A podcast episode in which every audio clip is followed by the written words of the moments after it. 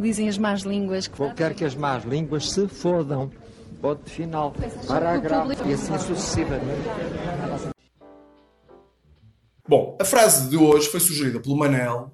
E agora, aqui uma curiosidade a nível de spoiler. Não é bem spoiler, mas uma curiosidade para os nossos ouvintes, o nosso vasto auditório de duas pessoas. Esse público, esse grande público, mas é o público melhor do mundo. é? Ora, exatamente. E para aqueles que não gostarem e que, vierem com más línguas, nós queremos que as más línguas. Bom, mas o Manel, é curioso que o Manel emprestou agora aqui ao João um livro do Mário Cesarini, Muito gentil. Com V de volta. Ora, poeta, Sim, sim. poeta e pintor, expoente máximo do surrealismo, pelo menos expoente máximo, se não do ponto de vista artístico, certamente do ponto de vista mediático, um livro do Cesarini intitulado Pena Capital.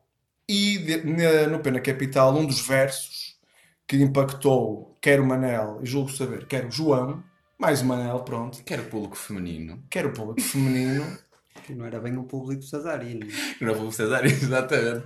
Estamos aí a falar do, do Uranus e etc. exato, os uranistas. Ora bem, mas a frase era ama como a estrada começa. Ora bem, nós estávamos aqui a falar em off, e acho que isto é curioso os nossos ouvintes saberem, estamos a falar em off, que eu tinha alguma dificuldade em falar sobre isto, uh, porque se calhar tenho uma, dificuldades em abrir o coração. não, tenho uma imagem menos romântica, uh, e, e, consequentemente eu, uh, ama como a estrada começa, claro que eu, eu depois posso falar do modo mais, mais sério ou mais profundo, mas se calhar implica dizer que raio de estrada é esta. É uma estrada com buracos. Portanto, amamos, ama como a estrada começa, mas é uma estrada com buracos, uma estrada que está inacabada, uma estrada que sabemos onde vai ter, ou a ideia mesmo do verso de Cesarini era essa.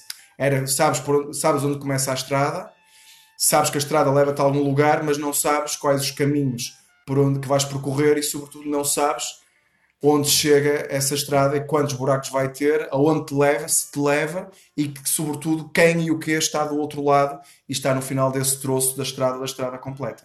Sabendo que também, utilizando a metáfora da viagem, muitas vezes diz-se que o grande intuito da viagem, seja metafórica ou seja real, não está necessariamente na chegada, está no processo. Certo. E, bem, já que falaste se a estrada tinha buracos ou não, sendo Cesarini português, provavelmente estava a sofrer uma estrada esburacada. Mas acho que o ponto do, do poema é amar de uma forma, eh, digamos, inesperada. Nós nunca sabemos quando é que a estrada realmente começa. Ou melhor, quando é que começamos o caminho. E isto parece-me que o, o amar é estar eh, aberto, predisposto para quando começar, seja lá quando é que comece. E o que é curioso também é que não é ama como a estrada termina. O que também dá aqui uma- um certo sentido perpétuo ao- ao sentimento do amor, ou até uma ideia de, de infinitude em relação a este sentimento. Acresce-se ainda que acho que não tem só que ver com o próprio sentimento, mas uma coisa mais eh, metafísica, até transcendental. Se nós eh, conhecemos um pouco do, do Cesarini, parece-me que este amor não é só um amor de, de sensações, nem só um amor de sentimental, mas é também uma, uma certa eh, abertura, eh, e nós estamos a falar até Cesarini, que, é- que era surrealista, há uma certa abertura ahm, àquilo que não é só concreto ou material, mas também uma abertura eh, ao sonho, ao imaginado e, diga-se, ao impossível.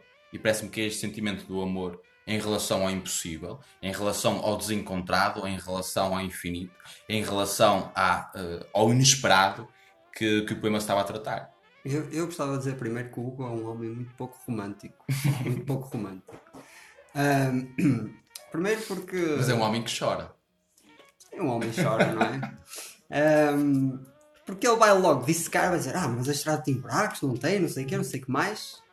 Bem, se- se formos ver num, mais, um estilo mais objetivo, analisarmos objetivamente o que o Cesarino escreveu, será isso, os obstáculos na estrada, que são os obstáculos que encontras numa relação amorosa. Contudo, eh, esse amar não, parece, não parece que seja um amar de uma relação eh, amorosa, mas o amar, qualquer outro amar, pode ser um amor de amizade, um amor de, de família, eh, mas sempre com o mesmo sentimento, como a estrada começa, porque nós não sabemos onde acaba, como Mana disse, ehm, e quais, e voltando agora ao, e dando-lhe um bocadinho de razão, quais os obstáculos que estão na estrada. Por exemplo, curvas e contra curvas. Curvas contra curvas, se está a chover ou não. Está piso molhado. Exatamente, pode derrapar. E uh, pronto, tem tudo a ver com isso. Um, Mas achas que esta estrada é uma estrada nacional ou uma autoestrada? Diga-se com via verde. na altura dele devia ser uma estrada nacional, não é? Porque este livro foi em 57, portanto deve ser estrada nacional, não autoestrada, não é? Ah, portanto, muito caminho para andar e Com muita limite de curva, velocidade. Com limite de velocidade. eh, e naquela altura também não devia ser muito, muito rápido os carros, os transportes.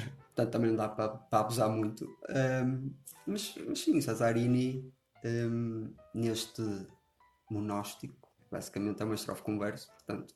E depois tem a página toda em branco, isso eu já falei com o Manel em off, que dá também uma imagem, que é a estrada começa e depois a página está toda em branco, como se fosse a estrada que vamos começar. Hum, portanto, tem toda uma simbiótica que o poeta não põe só nas palavras, mas também na forma como utiliza o resto do, da, da página, da sua obra, seja o que for. Eh, portanto, vê-se claramente que é um poeta que também é pintor, obviamente, porque mesmo essa frase, ama como a estrada começa, poderia ser mesmo o título de um quadro, com a estrada e o horizonte ao fundo, sabendo que nós não sabemos o que é que está no horizonte e queremos chegar lá, mas quando chegamos ao horizonte, geralmente queremos voltar para trás, porque quando estamos no horizonte, o que está para trás é o horizonte, É o horizonte. então voltamos para trás. Portanto, há essa contradição, mas eh, sim, há toda uma, uma imagem por trás dessa pequena, essa pequena frase. Isso, o, eh, pegando agora no que o João, que me antecedeu na, na intervenção, falou. Sim, ele, o- já tínhamos falado isso, o, o Cesarino é um, um poeta muito imagético, não é caso único em Portugal, eh, mas é um, se calhar lá está, de facto, pela sua faceta de pintor, que é a sua faceta primeira, e quando digo primeira, não, não é necessariamente a que está mais, mais evidenciada, mas a primeira do ponto de vista cronológico. Eu julgo saber que ele começou por ser um, um pintor, pelo menos do ponto de vista de reconhecimento, e depois um artista visual mais do que um pintor, até porque o pai dele também era estava ligado à orivesaria, à joalharia, portanto estava mais ligado a questões visuais do que a questões necessariamente de letras. Mas ele é muito imagético, efetivamente, como outros poemas que tem, que são ele- o poema muito conhecido dele, Pastelaria, é um poema que mais de, de- é de imagens cinematográficas, em que ele de facto conta uma espécie de uma história eh, meio, cinematográfica, parece um filme do Buñuel, também surrealista, ou O Navio de Espelhos, que também já falamos, é absolutamente imagético. Em relação à significância do poema propriamente dito, também fala, lá está, o- fala do, do amor ou da relação como sendo um work in progress, não é? Uma coisa que se vai, que se vai construindo. E foi falar também do poema ter um verso só, e isso leva-nos para aquela questão, ou pode levar-nos para aquela questão da poesia, como para que é que eu- a poesia em verso, é? E porque é, que, porque é que os livros de poesia são, por norma, pequenos, não é? A ideia, uma das ideias que deve subjacer a, que deve estar subjacente à questão da política, à questão da poesia, aliás, é que menos é mais, ou seja, e um verso pode condensar, ou seja, pode ser de certo modo um verso e um poema, pode partir de um conceito muito grande, muito lato e muito profundo, e depois a ideia é condensar, é que em cada, que cada verso eh, valha por si só. Enquanto muitas vezes na prosa as frases servem como para, para ir preparando, quase como preliminar ao que vem a seguir, na poesia, na excelente poesia, na melhor poesia, cada verso por si só é um clímax, é um fim em si mesmo, não é só um meio para chegar a uma significância, para chegar a um resultado estético, mas a própria, o próprio verso, mesmo que não seja o verso de clímax, já é em si um verso que, que se basta a si mesmo, isto é, um verso que pode estar tão bem construído do ponto de vista estético e do ponto de vista do significado, ou seja, do ponto de vista do conteúdo e do ponto de vista da forma, que isolado do resto, valha por si mesmo. E, neste caso, este verso do, do, do Cesarini pode valer mais, sendo só um verso, sendo só uma frase ou uma microfrase, pode conter mais a nível, lá está, mais uma vez, da questão estética ou a nível da significância e do seu poder emocional, pode conter mais do que calhamaços de 500, de 500 páginas. Certo. O que agora fez-me lembrar ah, da- até da parte performativa do Cesarini, que acho que é bem visível, e foi sempre visível ah, na sua própria vida, mas há um filme, um filme sobre, sobre o Cesarini, sobre a personagem que é o Cesarini, e sobre até, em parte, a sua obra, chamada auto, Autografia. Ah, e há lá uma cena ah, bastante interessante, e poeticamente interessante, em que está o Cesarini na praia, com uma peruca, o que é curioso, com uma peruca, no sentido de gozo, e, eh, e ele está na praia com o, com o vento, eh, uma espécie de, de brisa suave, e ele com a peruca quase a cair da cabeça, e enquanto isso, uh, declama um poema do Mário de Sá Carneiro. Mário de Sá Carneiro, que ali o João é um grande, é um grande admirador. Uh, e ele declama aquele poema. Eu acho que isto é que é espantoso Cesarini. É aquilo tudo. O cenário estava todo pronto para ser cómico, para ser humorístico. Contudo, ele, quando vai declamar o poema, tira, uh, tira a peruca. Uma espécie de respeito, de máximo respeito. Aliás, que é, é, mais respeitoso até do que tirar o chapéu, porque estamos a falar que é tirar, digamos, o corpo cabeludo, tirar, a, tirar o cabelo, no máximo respeito pelo Mário de Sá Carneiro, e então começa a declamar um poema que é o quase, começa um pouco mais sol, eu era brasa, um pouco mais azul, eu era além. E é um poema bastante bonito e declamado pelo Cesarini, então fica, fica fascinante e até é aconselhável ir-se ver. Fizeste também lembrar, uh, quando falaste no Pastelaria, que também é um, um poema bastante bonito do Cesarini. Uh, um, dos versos é: afinal, o que importa não é a literatura, nem, é arte, nem a crítica de arte, afinal, o que importa não é ver gente com fome. Porque assim como assim há muita gente que come. Isso, e há muitos. Isso, os versos são, são assim, em, em paralelismo. Uh, esse poema também, bastante interessante, que poderia ser também humorístico. Afinal, o que importa não é a literatura. Afinal, afinal ainda há muita gente que come por aí fora. Torna-se também, uma, de certa forma, um, um hino à própria existência e à própria vida. No sentido em que, e recuando novamente ao poema de Amar como a estrada começa, e também lembrando aquele poema muito, muito conhecido, Miguel Torga, Sísifo, recomeça. Uh, retomando a ideia, é que esse poema que é declamado pelo, pelo Cesarini, do quase, dessa ideia de que falta sempre alguma coisa. A ideia também do poema da pastelaria, de que afinal o que importa não é aquelas coisas mais óbvias e mais, e mais concretas, mas é sim estarmos prontos para desafiar o abismo. Abismo é essa palavra que é utilizada até no poema. O melhor precipício. E aqui também a ideia de que a ama como a estrada começa, parece que na ideia do, do e também retomando de Miguel Torga, é sempre uh, aquele ponto de que está a vida existe aqui para ser vivida, é um facto, mas a ideia é sempre começar, é sempre começar. Uh, nunca está terminada, nunca está findada e uh, aquilo que deve ser perpétuo é perante uh, o precipício, perante a estrada, perante esse quase que falta alguma coisa, o que é preciso é atirar-nos para, para, esse mesmo, para esse mesmo precipício, para esse mesmo abismo. O que me parece que também seja uma interpretação do amar, como a estrada começa, como amar não sabendo o que pode calhar, não sabendo se vamos, digamos, coloquialmente, apanhar trânsito, vamos uh, ser multados, mas a ideia é começar e começar, seja como for. Sim, voltando, voltando um pouco atrás, primeiro é, é curioso, não é curioso porque foi, de certa forma, intencional o filme do Cesarini chamar-se Autografia, porque é um poema dele que está dividido em duas partes, que é a Autografia 1 e a Autografia 2. E os primeiros três versos da Autografia é Sou homem, sou poeta, sou máquina de colorir vidros. Que é interessante, porque aí vês que hum, é um poeta, exatamente, também é um pintor, colorir vidros, uh, mas acima de tudo é um homem. É homem, ou seja, tem as suas falhas, como todos os outros. Uh, e Cesarini tinhas de certeza, não é? Uh, mas também acho interessante, porque eu nunca vi o filme, dele estar a declamar Mário Sá Carneiro.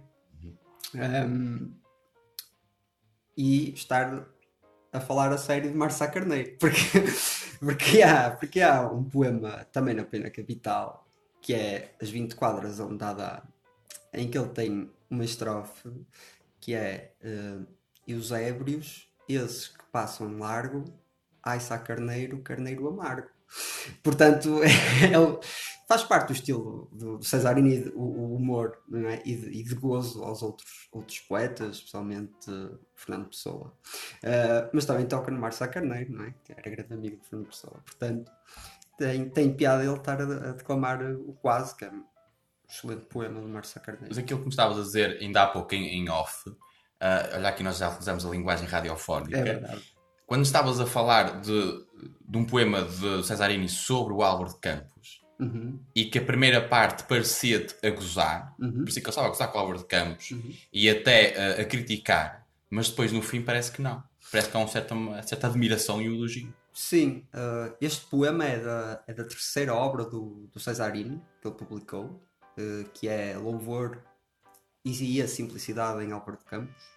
E o poema começa, coitado do de Campos, coitado das suas emoções, coitado dele centrado na, sentado na poltrona da melancolia. E parece estar a gozar com o de Campos. Mas depois, quando ele começa a escrever mais e mais, parece que o eu poético está tem uma empatia forte com o de Campos, porque ele uh, vai chegar a dizer que ele fez um gesto uh, moscovita, aquele, esse adjetivo, moscovita, uh, deu tanto de tão pouco tinha na algibeira a um pobre que não é pobre, e é Fernando Pessoa que ele está a falar. E ele admite que, que sente o que o que Álvaro de Campos sente e ele também sente. E se algum heterónimo de Álvaro de Campos, que, de Álvaro de Campos, de Fernando Pessoa, que, que suscita algum interesse em Cesarini, será Álvaro de Campos, certamente. Uh, porque o Álvaro de Campos, obviamente, não era surrealista, como é, mas tem partes em que quebra completamente com a corrente do que era normal naquela altura. Eh, até, porque Fernando Pessoa até escreveu uma carta um, a outro poeta a falar sobre Álvaro de Campos. Ele disse: Eu encarno, ele disse encarno, é? estou a parafrasear. Eu encarno Álvaro de Campos quando tenho uma súbita vontade de escrever e toda a emoção vai para ele. E então vem aqueles poemas muito extensos, como as autos, depois vem aqueles poemas muito curtos que eles têm, Álvaro de Campos, que é que é o único heterónimo que tem essa, essas diferenciações. Sim, exatamente. Um, porque é muito interessante. Portanto, Cesarini, provavelmente, não gostando de Fernando Pessoa, ou pelo menos criticando Fernando Pessoa, uh, deve... O Virgem Negra. o Virgem Negra, exatamente. Curioso título. Uh, deve ter, pelo menos, isto é uma suposição, obviamente, uh, ou deveria ter, ou devia ter, um, alguma, algum apreço pelo, por, por Álvaro de Campos. Certo. O, o Cesarini era um surrealista, como aqui já foi falado. Os surrealistas eram sobretudo performativos. Ou seja, mesmo quando a sua arte diretamente não era performativa, a atitude deles muitas vezes era. E isso nota-se a nível nacional no expoente máximo do surrealismo português, o Cesarini, em que o lado performativo dele, mais do que, mais do que está plasmado, que também estava na sua arte, nomeadamente na pintura e na poesia, mas a própria atitude dele era uma atitude de, de performance, até do ponto de vista, lá está, da desconstrução, da, desse dadaísmo, do, da ironia da, e dessa crítica.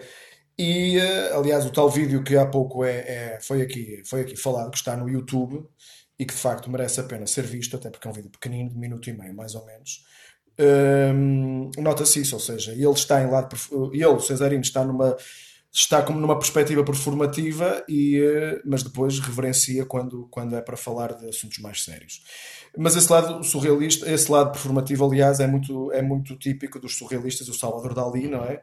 é que é o grande nome, o Cesarini é o grande nome a nível, a nível português, a nível nacional, o Dali é o grande nome do surrealismo a nível, a nível mundial, e ele, lá está, a, arte dele, a arte pictórica dele, quer seja na pintura, na escultura, era grande, era hum, já era, era o que se sabe, mas ele próprio, na sua atitude pessoal, estava sempre em performance. É muito difícil saber ali o que é que era, onde é que, onde é que acabava o Dali verdadeiro, onde é que começava. Ele vivia sempre em personagem, era como ele, ao mesmo tempo, quando digo performance, era também no sentido em que ele em que ele, por um lado, era um ator, ele estava, eh, a sua exposição pública era, era claramente de uma persona que ele tinha criado, e as suas atitudes também. Isso até o, o Dali merecia quase um, um, programa, um programa só para ele. Ponto número um. Voltando à questão do amor propriamente dito, como está plasmado no verso, dizer que, e mais uma vez vem um lado se calhar um bocadinho cáustico da minha, da minha parte, mas palavras como amor, amigo, hum, estão muito banalizadas atualmente, não é? Hum, e são usadas de modo com alguma, naquilo para os meus critérios morais pessoais, com alguma leviandade, não é? mesmo quando vemos no Facebook, isto é normal que o Facebook tenha posto lá a palavra amigo, não é? Mas nós chamamos de amigo uh, a, pessoas que nem conhecemos de lado nenhum. Portanto, há uma certa banalização também da, da palavra e, consequentemente, dos, dos conceitos. Por si só, não é um problema nenhum. Não, é, não havia problema, a não ser que quando muitas vezes uh, eu falo de amor ou de amizade, uh, eu dou uma eu sacralizo de certo modo estas palavras e, um, e outras pessoas não fazem, legitimamente, mas isso depois cria algum problema a nível da comunicação, porque estas quatro letras que constituem a palavra amor, ou as cinco letras que constituem a palavra amigo, para mim têm uma, têm uma sacralidade e têm sobretudo uma significância que não tem para outras pessoas e mais uma vez aqui não estou uh, a estabelecer um juízo de valor porque não é, este meu critério não é necessariamente melhor do que os outros. Às vezes penso que se há tanto amor no mundo e ouço tanta gente a dizer ah, eu amo, e depois aquela frase que é curiosa, que é eu amo, eu amo muito. que eu não percebo como é que se pode amar pouco ou amar a 10%. Eu, não, eu amo a 10%. E eu amo a 12,8%. Claro, mas eu amo, eu amo, já por si só já é muito, já é. É do caraças, não é? Tens de amar por excesso. É um bocadinho isso, mas lá está. Mas para mim a palavra amor já tem isso. Já tem, já excesso. tem, já tem excesso, já, tem, já é muito. Portanto, no mínimo, dizer que se ama muito, no mínimo é uma redundância. E eu concluo da minha parte por dizer que, e acabo, lá está, à boa maneira do Nietzsche, do eterno retorno, como comecei, ou seja, de facto esse lado cínico que eu se calhar tenho, e eu comparo o meu, o meu cinismo à personagem do Humphrey Bogart no, um, no Casablanca, em que depois ele transmite aquela imagem de uma frieza extrema, de um cinismo extremo, mas aquilo ao fim e ao cabo, de certo modo, eh, está lá, mas, mas é uma resposta à circunstância em que ele vive e é sobretudo uma capa para, hum, de certo modo, para ocultar um ultra-romantismo, como se, se descobre depois, à medida que o flashback indica uh, a relação passada que ele tinha com a personagem da Ingrid Bergman. Eu compreendo isso, compreendo essa banalização, seja da palavra, seja do próprio sentimento, ou de querer atribuir ao sentimento o amor, o que é uma coisa até bastante normal uh, nós vermos pessoas que, que, têm sentimentos por outras e dizem, bem, eu amo, e isso é uma coisa muito, muito, até bastante corriqueira. Contudo, isso pode ter um, inverso, um, um, isso pode ter um efeito perverso. A ideia de que, bem, está assim tão banalizado, então vou ser mais cauteloso e por isso vou ser mais frio, ou seja, uh, não me vou abrir uma a própria estrada, não me vou abrir tanto esse sentimento até esperar que ele aconteça. Eu acho que é preciso haver sempre essa, essa predisposição rotineira, cotidiana, de abertura à estrada, isto é, ao amor, para que ele possa acontecer. Mas quando efetivamente o é, que não seja banalizado. E até pelas próprias palavras que tu, que tu mencionaste, do ama, amo muito, uh, há até uma espécie de, de evolução das palavras que é gosto de ti, gosto muito de ti, e depois é o amo-te, já com mais, com 6, 7 meses por aí fora. Há quem ponha o adoro antes do amo. Ah, exatamente. E há, e há o adoro, o adoro-te muito, e então depois o amo e parece-me, claro, uma redundância, o amo-te muito. Uh, mas quando nós atingimos essa palavra, parece que é o fim de alguma coisa. Parece que a partir daí já não posso sentir mais. Ou seja, o âmbito já uh, abrange todos os outros sentimentos. É uma coisa bastante, até bastante agradável. O pior é depois quando, quando, é, quando há o desamor e obviamente tudo isso se inverte. Mas a questão que eu queria, que eu queria analisar e que falaste na, na banalização das palavras faz-me lembrar a aparição de Virgílio Ferreira, em que há um momento em que o Bexiguinha uh, pergunta ao professor: professor já reparou que se nós repetirmos certa palavra ela banaliza-se e perde sentido? E então ele dá o exemplo da pedra. Repare, professor, pedra, pedra, pedra, pedra, e depois a gente já não sabe o que quer dizer a pedra. E isso, de facto, nas sociedades mais contemporâneas, eu não gosto muito de comparar, mas, eh, mas bah, diga-se, nas sociedades contemporâneas globais, eh, nestas sociedades líquidas, a banalização é, um, é de facto estruturante uh, no nosso, nosso modo de, de, vida. O que faz com que o amor, a amizade, possa tornar-se banal. O Facebook uh, é, um, é um exemplo dessa banalização da amizade. Contudo, acho que não devemos cair nesse, nesse inverso perverso que é a frieza e a recusa e até, digamos, o silêncio. Ou como dizia um poema de Miguel Torga, esse silêncio, arma que tu não usas. Bem, hoje só faltou aqui o Júlio Machado Vaz. É. E assim sucessivamente.